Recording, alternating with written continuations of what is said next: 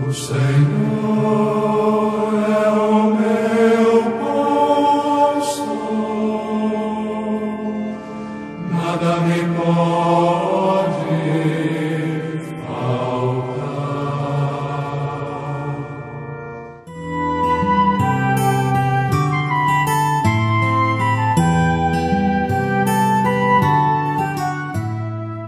Meus queridos amigos e queridas amigas, aqui estou eu novamente, Padre Tony Batista, procurando fazer ponte de encontro com você.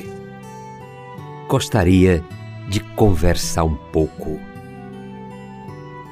Amigos e amigas, certamente pessoas muito cultas e sabidas entendem que o lindo poema de Michel Coaste, Oração de um sacerdote numa tarde de domingo, já está fora de época e desfocado. Talvez uma página amarelecida.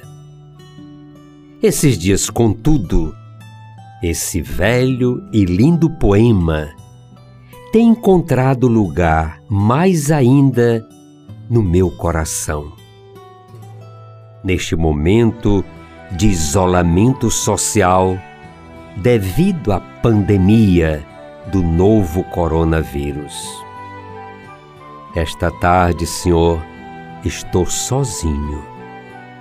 Na igreja, pouco a pouco, os ruídos calaram-se foi-se embora toda a gente.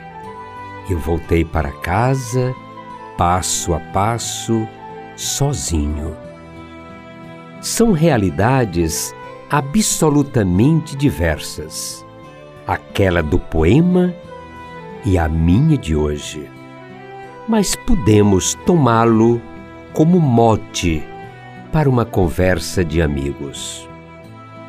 De repente também fiquei sozinho o meu povo desapareceu como que num toque de mágica. As igrejas fechadas, as celebrações suspensas, as reuniões desmarcadas e eu sozinho, sentindo na pele a solidão e a saudade do meu povo. E tudo por obra de uma pandemia que chegou como um tsunami devastador, separando as pessoas, espalhando medo e insegurança. Como precisamos tirar proveito positivo até do negativo que acontece conosco, este tempo tornou-se um momento único e propício para voltarmos a fazer uma hierarquia de alguns valores deixados em banho-maria. Falo de mim. Tomando os santos evangelhos, entendemos que o discípulo do Senhor, ao encontrar-se verdadeiramente com Ele, às margens do mar da Galileia, deixaram tudo e o seguiram. Jesus tornou-se para eles o único tesouro isso mostra-me que não basta encontrar o tesouro, é necessário possuí-lo. E para tanto, preciso renunciar a tudo que possa ser lugar de apego. Em momentos como esse de pandemia, entendo que ainda falta bastante para eu possuir verdadeiramente o tesouro. Eu o achei, mas será que já o tenho como posse? Ainda estou por demais seguro dos meus propósitos e projetos, nas minhas amizades e nas minhas conquistas, não sabendo que tudo isso pode desaparecer como num relâmpago, num piscar de olhos e buscando silenciar por completo, nesses dias de distanciamento social, mais uma vez entendo que as funções não são o principal da minha vida de padre, mas o ser diante dele, o Senhor. Como já fora dito por Deus aos filhos da tribo de Levi, que além de transportar a arca da aliança e abençoar o povo no seu nome, eles, como eu, e todos os sacerdotes, em primeiro lugar, devemos estar diante do Senhor, numa proximidade de amigos e no sentido de pertença. Assim, eu preciso entender, neste meu momento de isolamento, que estou diante do Senhor, mesmo longe dos afazeres sacerdotais, que não são meramente funcionais, mas proximidade de amizade com o Senhor. Também na solidão do isolamento social, devo estar na presença do Senhor, servindo com a mesma alegria, como se estivesse presidindo uma grande e bela festa litúrgica. Estes dias de solidão mais intensa leva-me a entender o Papa Bento quando sempre afirma que o celibato não é uma necessidade funcional, legal e disciplinar. Ele é pertença alegre ao Senhor.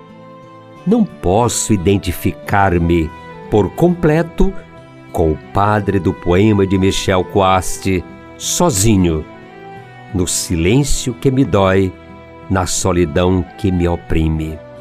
É duro estar sozinho, sozinho diante de todos, sozinho diante do mundo, sozinho diante do sofrimento, do pecado, da morte.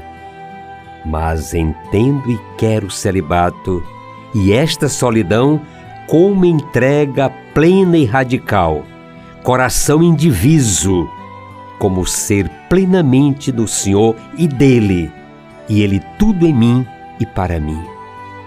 O silêncio faz-me entender assim. Somente a partir desta compreensão posso serenar meu espírito e entender que o meu agir é in persona Christi, na pessoa de Cristo, cabeça da sua igreja. Até neste isolamento social, vivo então na pessoa dele, do meu Senhor. E posso também entender a fala de Cristo no próprio poema acima, quando responde àquele padre, naquela solidão de uma tarde de domingo. Não estás sozinho, meu filho, estou contigo.